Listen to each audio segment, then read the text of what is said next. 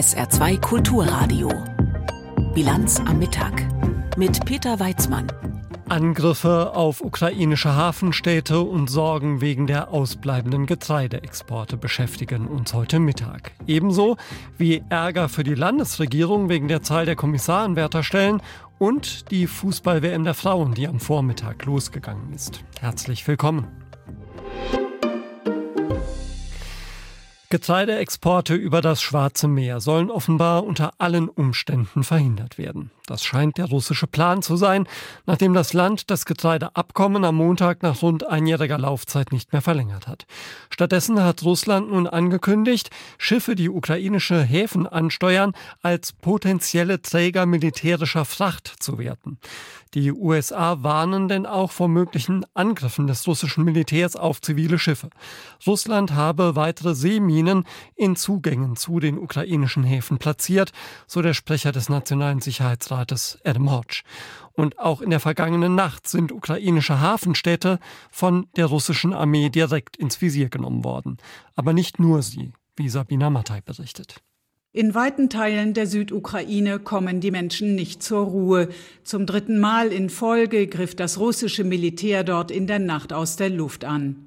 Der ukrainische Präsident Zelensky postete auf Telegram ein Video von nächtlichen Löscharbeiten in der Stadt Mikolajew. Zelensky bekundete den Angehörigen von Getöteten und Verletzten sein Mitgefühl und schrieb, Zitat, Russische Terroristen versuchen weiterhin, das Leben in unserem Lande zu zerstören. Nichts aber, so Zelensky weiter, sei stärker als der Wille der Ukrainer, Leben zu retten, einander zu unterstützen und zu siegen. In Mikolajew waren ein mehrstöckiges Wohnhaus sowie ein Parkhaus nach Angaben des dortigen Militärgouverneurs in Brand geraten.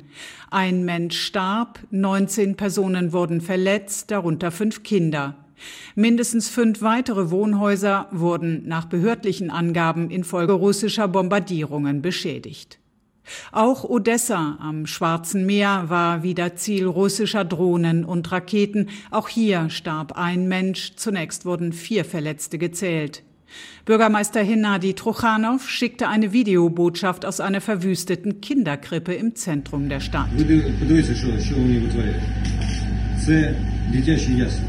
Schauen Sie, was die hier machen. In der Nähe ist auch ein Kindergarten. Friedliche Menschen leben hier. Alles zerstört. Odessa gehört zu den drei ukrainischen Schwarzmeerhäfen, die Teil der Vereinbarung zur Verschiffung von ukrainischem Getreide über das Binnenmeer Richtung Bosporus waren. Russland hatte die Vereinbarung am Montag auslaufen lassen. In der Nacht darauf begann die neue Serie russischer Angriffe auf die Region. Drohnen und Raketen beschädigten wiederholt wichtige Infrastruktur im Hafen von Odessa, darunter Getreide- und Öllager. Mindestens 60.000 Tonnen Getreide wurden bei den russischen Attacken vernichtet. Der ukrainische Präsident Zelensky hatte mit Blick auf die verheerenden Attacken auf den Süden der Ukraine in seiner täglichen Videoansprache erneut weitere Hilfe der ausländischen Partner bei der Luftverteidigung verlangt. Zelensky hatte zuvor überlegt, die Exporte über die Schwarzmeerroute mit Hilfe von UNO und Türkei fortzusetzen, doch Istanbul hat bereits abgewinkt. Sabina Mattei hat berichtet. Ein Großteil des Getreides, das über das Schwarze Meer aus der Ukraine exportiert worden war, ist ja in Länder wie China oder in die Türkei gegangen. Aber besonders dringend benötigt wird das Getreide etwa am Horn von Afrika oder in der arabischen Welt, auch mit Blick auf Hungerkrisen dort. Und so fordert Bundesagrarminister Özdemir nun eine schnelle Einigung auf alternative Wege zum Export von Getreide aus der Ukraine. Eva Ellermann. Per Schiff auf der Donau, auf dem Schienenweg, per Zug oder mit Lkw über die Straße. Das sind die Möglichkeiten, die noch bestehen, um ukrainisches Getreide zu transportieren. Allerdings sind auf allen drei Routen die Kapazitäten bislang beschränkt. Bundeslandwirtschaftsminister Cem Özdemir fordert die Europäische Union auf, sich für eine Route zu entscheiden und diese auszubauen. Dem ARD Hauptstadtstudio sagte Özdemir, Da würde ich mir allerdings wünschen, dass die Kommission gerne auch G7 mehr Führung übernimmt. Weil was wir jetzt gerade haben, ist, dass wir keine Klarheit haben, welche der Exportrouten, ob über die Schiene, ob über die Straße oder beispielsweise über die Donau, nun die präferierte ist. Wenn man alles drei zur Priorität erklärt, ist nichts Priorität. Jemand muss das anpacken, sagte Özdemir wörtlich. Das sei auch wichtig für die EU-Perspektive der Ukraine. Es sei klar gewesen, dass Putin das Getreideabkommen auch als Druckmittel benutzen würde. Der Bundeslandwirtschaftsminister drängt auf eine schnelle Entscheidung für einen Transportweg. Wir verlieren wertvolle Zeit. Hätten wir jetzt vor einem Jahr schon massiv auf einen dieser Wege investiert, wären wir heute schon weiter. Würden wir es heute machen, wären wir in einem Jahr weiter. Vor allem Länder in Afrika sind auf Getreidelieferungen aus der Ukraine angewiesen. Bleiben sie aus, drohen höhere Preise und Hunger. Und auch die Außenminister der EU-Staaten sprechen in diesen Minuten bei ihrem Treffen über die Getreideexporte aus der Ukraine und über die verbliebenen Optionen. Und sie sparen nicht mit Kritik an Russland. Stefan Überbach. Erbärmlich, barbarisch, an Zynismus nicht mehr zu überbieten, hieß es heute zum Auftakt des EU-Außenministertreffens. Österreichs Chefdiplomat Alexander Schallenberg. Dass hier Russland einen Riegel vorschiebt und damit in Wirklichkeit die Not von Millionen Menschen verschärft, ist eigentlich unbegreiflich und widerspricht ihnen auch massiv bei ihrem Narrativ, das sie in Afrika immer wieder propagieren, dass Europa hier Sanktionen verhängt hat. Es gibt keine Sanktionen von der Europäischen Union auf Nahrungsmittel oder Getreide. Das ist reines, selbstgebautes Unglück der Russen und sie lassen es jetzt Menschen der dritten Welt ausbaden. Um eine weltweite Versorgungskrise zu verhindern oder zumindest abzumildern, will die Europäische Union der Ukraine dabei helfen, ihr Getreide über andere Wege aus dem Land zu bringen. Zum Beispiel könnte zumindest ein Teil des Weizens über Schienen, Straßen, Flüsse und Kanäle zu Häfen in EU-Staaten transportiert und von da aus in alle Welt weiter verschifft werden. Bundesaußenministerin Annalena Baerbock. Hunderttausende von Menschen, um nicht zu sagen Millionen, brauchen dringend das Getreide aus der Ukraine. Ukraine. Deswegen arbeiten wir mit allen Partnern international zusammen, damit das Getreide in der Ukraine jetzt in den nächsten Wochen nicht in den Silos verrottet, sondern zu den Menschen auf der Welt kommt, die es dringend brauchen. Außerdem berät die Ministerrunde heute darüber, welche Sicherheitszusagen die Europäische Union der Ukraine machen kann. Die G7, die Gruppe der großen westlichen Industriestaaten, hatte am Rande des NATO-Gipfels letzte Woche in Vilnius einen entsprechenden Vorschlag gemacht. Dabei geht es vor allem um langfristige und nachhaltige militärische, wirtschaftliche sowie politische Unterstützung. Das alles kostet Geld. Im Gespräch ist deshalb den Europäischen Friedensfonds um 20 Milliarden Euro für die nächsten vier Jahre aufzustocken. Laut EU-Chefdiplomat Josep Borrell gibt es in der aktuellen Situation nur eine Lösung, nämlich mehr militärische Hilfe für die Ukraine. There is only one solution to increase the military support to Ukraine. Auf deutsche Initiative hin steht das Verhältnis zwischen der EU und der Türkei zum ersten Mal seit Monaten wieder auf der Tagesordnung. Das Land ist unter Präsident Erdogan zwar ein schwieriger Partner, aber gleichzeitig ein strategisch wichtiger Akteur, mit dem man sich auseinandersetzen muss, heißt es in Berlin. Schon alleine deshalb, weil Erdogan gerade erst wiedergewählt worden ist. Außerdem gibt es zumindest kleinere Signale, dass sich die Türkei nach Jahren der Konfrontation wieder auf die Europäische Union zubewegen will. Zuletzt etwa hatte die Regierung in Ankara ukrainische Kämpfer aus dem Azov-Stahlwerk gegen den Willen Moskaus freigelassen und den Weg für Schweden in die NATO freigemacht. Für einen Neustart der Verhandlungen über einen EU-Beitritt der Türkei reicht das aber nicht. Darin sind sich die europäischen Außenministerinnen und Minister einig. Luxemburgs Chefdiplomat Jean Asselborn. Der Türkei muss man auch sagen, dass Menschen, die sich einsetzen für die Menschenrechte, dass das keine Terroristen sind. Solange wir konfrontiert sind mit Menschen, die sich eingesetzt haben in der Türkei für die Menschenrechte, dass die im Kerker sind, kann es keinen Millimeter vorangehen. Die Beitrittsgespräche liegen seit Jahren auf Eis. Die EU wirft der Türkei große Defizite bei der Rechtsstaatlichkeit sowie andauernde Verstöße gegen die Menschenrechte vor. Der Auswärtige Dienst der Europäischen Union soll bis zum Herbst einen Bericht zur aktuellen Lage erstellen und Vorschläge machen, wie der Stillstand überwunden werden kann. Die schwedische Polizei hat dem Antrag für eine öffentliche Versammlung stattgegeben, die in wenigen Minuten vor der irakischen Botschaft in Stockholm stattfinden soll. Nach Angaben der schwedischen Nachrichtenagentur TT will dabei eine Person einen Koran und eine irakische Flagge verbrennen. Mutwillige Koranschändungen gelten im Islam als Blasphemie. In vielen islamischen Ländern drohen dafür Strafen.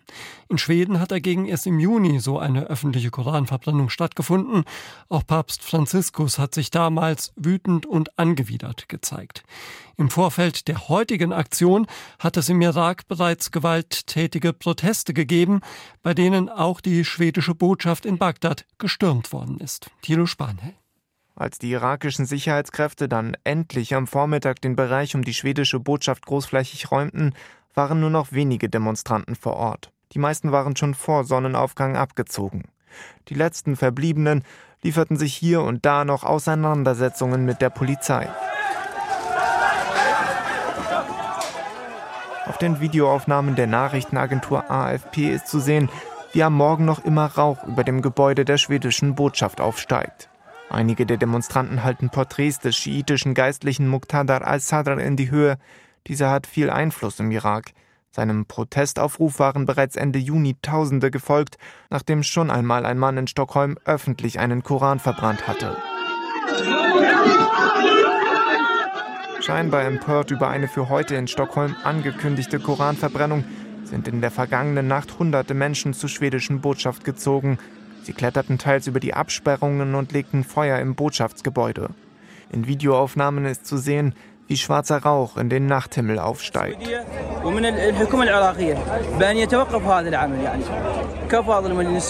Einer der Demonstranten fordert gegenüber der Nachrichtenagentur AFP die schwedische und irakische Regierung auf, eine Koranverbrennung nicht zuzulassen. Es würde die Gefühle aller Muslime verletzen.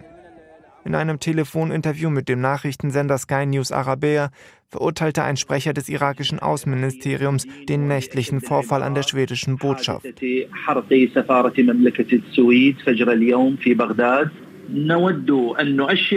Er rief in dem Interview aber auch Schweden dazu auf, eindeutige Maßnahmen einzuleiten, um provokative Handlungen wie die angekündigte Koranverbrennung zu unterbinden.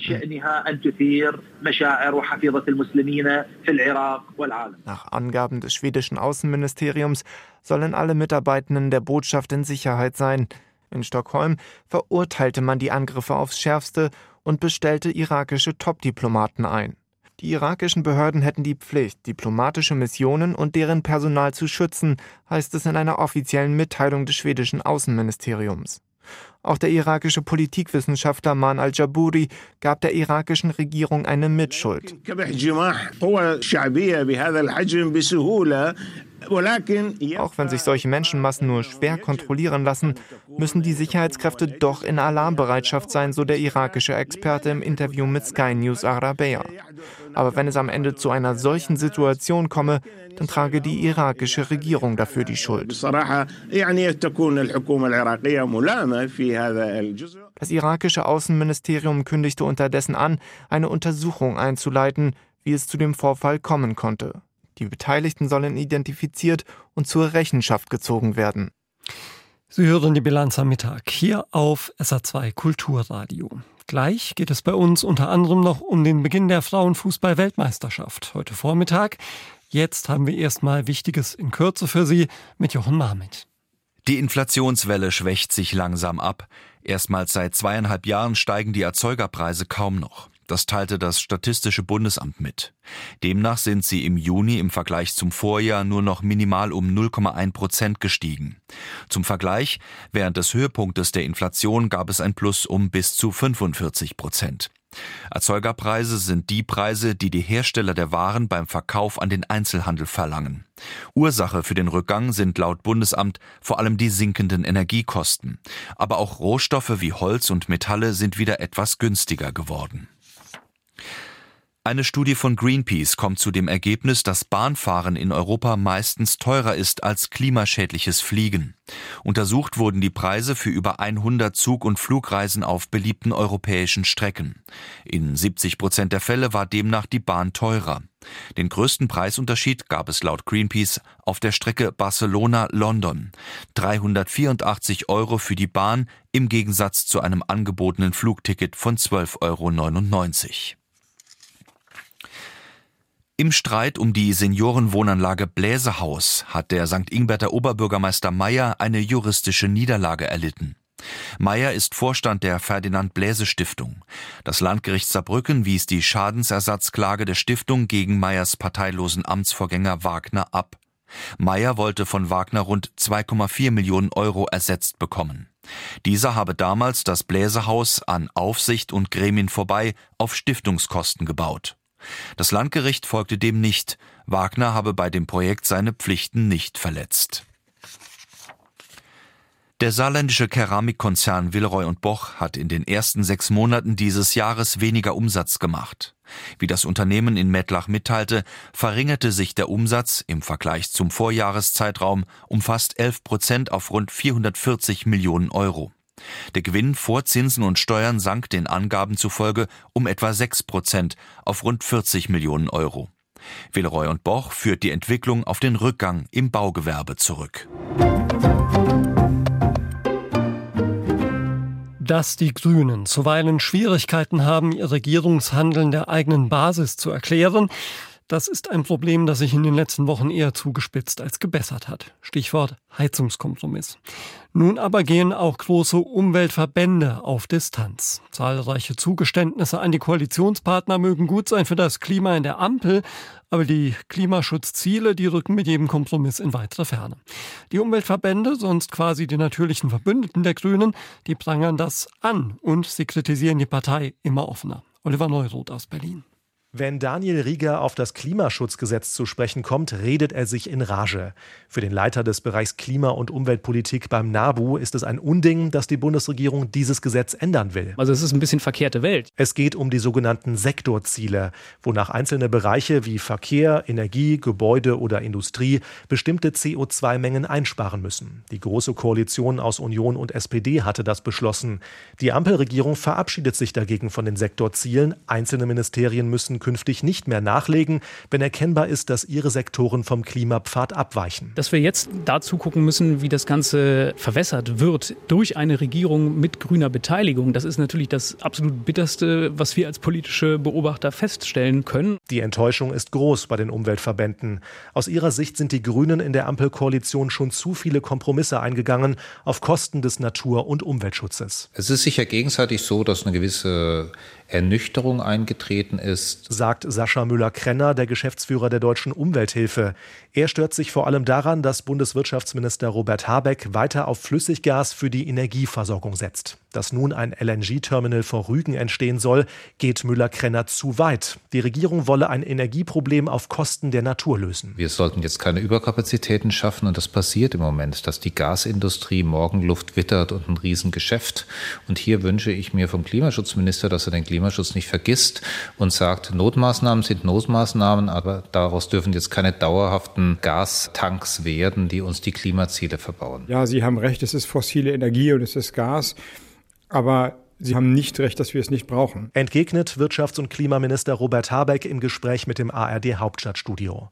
Er selbst wäre der glücklichste Mensch, sagt der Grünen Politiker, wenn kein Gas und keine Kohle mehr in Deutschland benötigt würden. Aber sie wird halt benötigt. Es ist halt so. Es ist die Realität. Hätten wir vor 15, 20 Jahren angefangen, wären wir vielleicht weiter, sind wir aber nicht. Deswegen ist diese Haltung der Umweltverbände nicht politisch verantwortlich. Und den Konflikt müssen wir einfach tatsächlich so bestehen lassen. Der ist nicht zu überbrücken, beziehungsweise ich kann nicht die Energieversorgung Deutschlands gefährden. Nach dem Motto, was sein muss, muss sein. Auch wenn es für die Grünen und ihre Anhänger eine politische Zumutung Regierung ist. Dieses Dilemma für die Partei zeigt sich auch in aktuellen Umfragewerten. Im ARD Deutschland Trend kommen die Grünen gerade einmal auf 14 Prozent. Vielen Menschen geht die Klimapolitik der Grünen zu weit, seitdem sie mit dem Heizungsgesetz die eigenen vier Wände erreicht hat. Vielen Forschern und den Umweltverbänden dagegen gehen die grünen Vorstöße nicht weit genug. Für Daniel Rieger vom NABU müssen die Grünen raus aus dem Krisenmodus und schnell weitere Projekte aus dem Koalitionsvertrag umsetzen. Als Beispiel nennt er das Aktionsprogramm Natürlicher Klimaschutz, in dem 4 Milliarden Euro stecken und das nach seinen Worten nicht in die Gänge kommt. Also wenn wir von letztlich der Bewahrung der natürlichen Lebensgrundlagen für uns alle sprechen, dann ist das nicht irgendein Partikularinteresse oder ein ähm, Nebenaspekt, sondern da geht es ums große Ganze. Und das ist etwas, was keine Vertagung duldet. Und von daher hätte man das die ganze Zeit parallel angehen müssen. Denn die Zeit drängt. Die Hälfte der Legislaturperiode ist fast vorüber. Oliver Neuroth war das mit der wachsenden Kritik an den Grünen. Kritik zieht gerade auch die SPD-Regierung hier im Saarland auf sich. Die Opposition im Landtag wirft ihr Wortbruch vor und die Polizeigewerkschaften halten ebenfalls nicht hinter dem Berg. Auslöser der Kritik ist, dass die Zahl der Kommissaranwärter im Saarland in den kommenden beiden Jahren spürbar gesenkt werden soll. Das hat das Innenministerium bekannt gegeben. Versprochen worden war allerdings das Gegenteil. Dazu die Meinung unseres SR-Landespolitikreporters Florian Mayer. Mathematik kann im Grunde ganz einfach sein. Wenn ich jemandem 150 Äpfel verspreche, ihm aber nur 100 gebe, dann fehlen schlicht und ergreifend 50 Äpfel. Wie gesagt, ganz einfach. Und was für versprochene Äpfel gilt, lässt sich so auch auf Personalstellen bei der saarländischen Polizei übertragen. Es gibt keine 150 neuen Kommissaranwärter im Saarland 2024 und 2025, sondern nur 100. Das sind weniger als im Wahlkampf von jetzt Ministerpräsidentin Anke Rehlinger versprochen und als sei das nicht schon vertrauensschädigend genug, sind das sogar noch 30 Stellen weniger als aktuell. Trotzdem sollen in zehn Jahren 2900 Polizisten im Dienst sein. Das geht nur auf eine Weise, wenn die Defizite von 2024 und 25 und mutmaßlich wohl auch von 26 und 27 in den nachfolgenden Jahren kompensiert werden. Der Aufwuchs sich also nahezu verdoppeln müsste. Das nächste große Versprechen in die nicht allzu ferne Zukunft, dessen Zuverlässigkeit in Anbetracht der aktuellen Umstände angezweifelt werden darf. Und erst recht, wenn man dem saarländischen Finanzminister von Weizsäcker ganz genau zuhört. Die finanziellen Spielräume sind eng und sie werden erstmal auch eng bleiben. Ja, die Zeiten sind schwierig. Ja, die finanzielle Lage hat sich durch Inflation, durch die globalen Krisen maßgeblich verschlechtert. Das aber als Begründung herzunehmen, das vollmundig verkündete und nun schwarz auf weiß gebrochene Versprechen an die schon seit Jahren personell gebeutelte Polizei doch noch als Erfolg zu verkaufen, ist einfach schlechter politischer Stil. Wenn sich am Ende der Haushaltsklausur gezeigt hat, dass bereits mit dem dringend notwendigen Transformationswandel das Land schon nahezu über Gebühr finanziell belastet wird, dass dadurch Versprechen nicht so gehalten werden können, wie man sie mit viel Werf durchs Land propagiert hat, dann wäre sich ehrlich machen und mit einer ordentlichen Portion Demut aufzutreten die bessere ganz einfach die richtigere Wahl gewesen. Und das hätte auch Ministerpräsidentin Rehlinger bei der Vorstellung der Haushaltseckdaten als oberste Verantwortliche am Kabinettstisch bereits tun können. So blieb es an Innenminister Jost zu versuchen, der schlechten Nachricht irgendeinen positiven Dreh zu geben. Alleinregierung mit Demut lautete mal ein Motto aus der Landesregierung nach den Wahlkampfversprechen und nach der gewonnenen Wahl. Es stünde ihr gut zu Gesicht, ab und an auch so aufzutreten. Die Meinung von Florian Mayer aus der SR Politikredaktion. 32 Teams treten nun also an bei der Weltmeisterschaft der Fußballfrauen in Australien und Neuseeland. Das deutsche Team wird am Montag um 10.30 Uhr unserer Zeit gegen Marokko ins Turnier starten. Das Finale wird dann am 20. August in Sydney ausgetragen. Der Frauenfußball hofft durch dieses Turnier wohl nicht unberechtigt auf einen weiteren Schub. Der Auftakt in Auckland ist heute allerdings von einer Gewalttat überschattet worden. Ein Bewaffneter hat auf einer Baustelle mindestens zwei Menschen erschossen. Auch der Schütze selbst ist laut Polizei tot. Und so standen Neuseelands Fußballerinnen beim Eröffnungsspiel mit Trauerflor, Arm in Arm am Mittelkreis. Ihre Nationalflagge wehte einige Meter entfernt auf Halbmast. Dann wurde aber Fußball gespielt gegen Norwegen. Matthias Tröge. Die zweite Halbzeit zwischen Neuseeland und Norwegen ist erst wenige Minuten alt, als im Eden Park in Auckland Historisches passiert. Und da ist der erste Treffer dieser WM und das ist, na klar, Hannah Wilkinson. Hannah Wilkinson, die vor zwei Jahren noch in der Bundesliga beim MSV Duisburg gespielt hatte, schießt das 1 zu 0. Und Neuseeland damit zum ersten Sieg bei einer WM überhaupt. Das war so planvoll, was sie gespielt haben. Es war so aufopferungsvoll, also wie die auch gefeitet haben und was es ihnen bedeutet hat. Und dann heulen die nach ja. dem ersten Spiel. Also ja. das lässt uns nicht kalt. Das war echt heftig. Für Sportschau-Experte Thomas Bräuch, der jahrelang in Australien gespielt hatte, ein verdienter Erfolg für die Football Ferns. Die favorisierten Norwegerinnen rund um Champions League-Siegerin Caroline Hansen zeigen ein schwaches Spiel, treffen lediglich einmal die Latte. Und vielleicht noch was über Horvi Latte. Boah. Okay. Annäherung. Mehr aber auch nicht. Gleich im ersten WM-Spiel erleben die Fans noch eine Premiere. Die Schiedsrichterin erklärt ihre Elfmeter-Entscheidung nach Videocheck den Fans im Stadion. Auch wenn Neuseeland verschießt, der erste Sieg des Turniers ist sicher.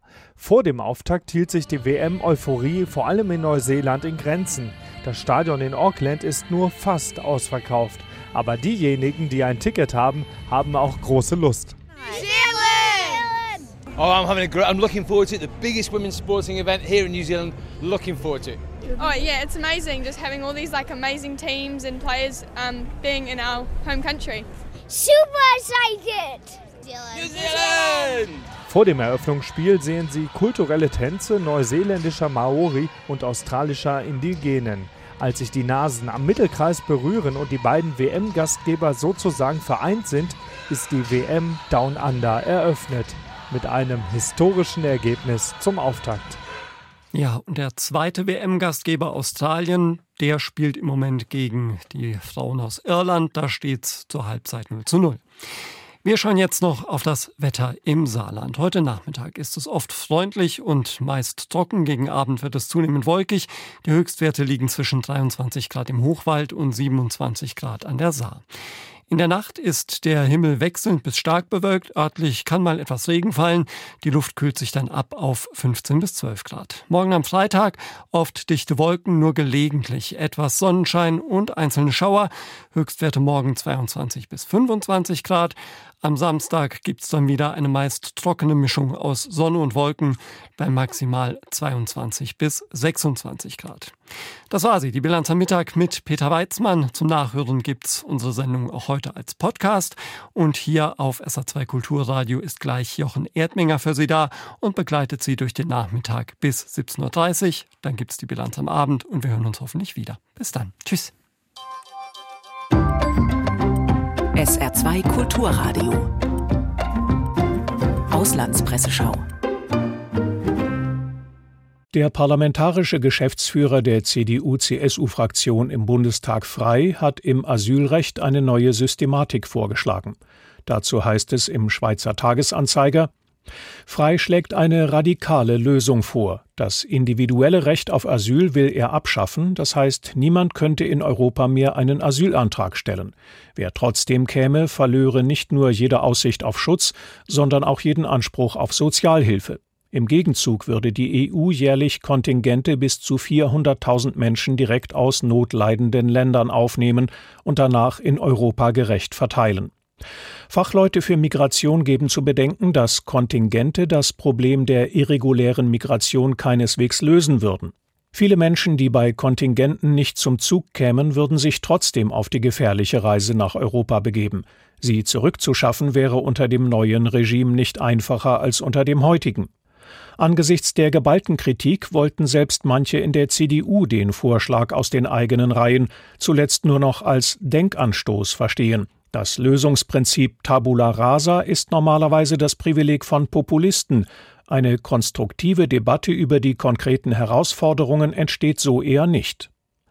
Der Standard aus Österreich meint zu Freis Vorschlag, es wäre ein radikaler Bruch mit dem System, das nach dem Zweiten Weltkrieg ganz bewusst als Pfeiler der neuen Demokratie in der jungen Bundesrepublik geschaffen wurde, als Abgrenzung zum NS-Staat.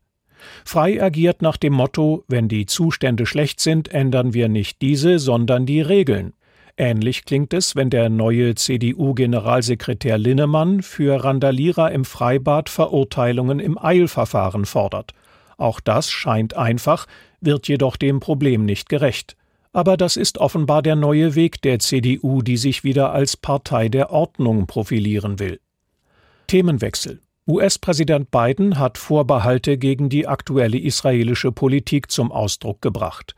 Die niederländische Zeitung De Volkskrant schreibt dazu, Besonders kritisch wird in den USA der umstrittene Plan der Regierung Netanyahu gesehen, die Befugnisse des obersten Gerichtshofs zu beschneiden, wodurch die Macht des Parlaments unverhältnismäßig zunehmen würde. Biden hat recht, wenn er sagt, dass dadurch die für eine Demokratie unverzichtbaren Kontrollmechanismen zerstört werden würden. Die USA gehören zu den wenigen Ländern, die wirklich Druck auf Israel ausüben könnten. Jedes Jahr erhält Israel von den Amerikanern Milliarden an Hilfe. Biden könnte damit drohen, diese Unterstützung zu kürzen. Allerdings deutet nichts darauf hin, dass er dazu bereit ist, trotz all seiner Kritik an Netanyahu. Und falls die Republikaner die Präsidentschaftswahlen 2024 gewinnen, ist Israel ein unkritischer Verbündeter sicher. So können Netanyahu und seine Gefolgsleute ihre Politik fortsetzen, die die Demokratie in Israel untergräbt und den Palästinensern ihre Rechte verweigert. Das waren Auszüge aus Kommentaren der internationalen Presse, zusammengestellt von Felix Sprung.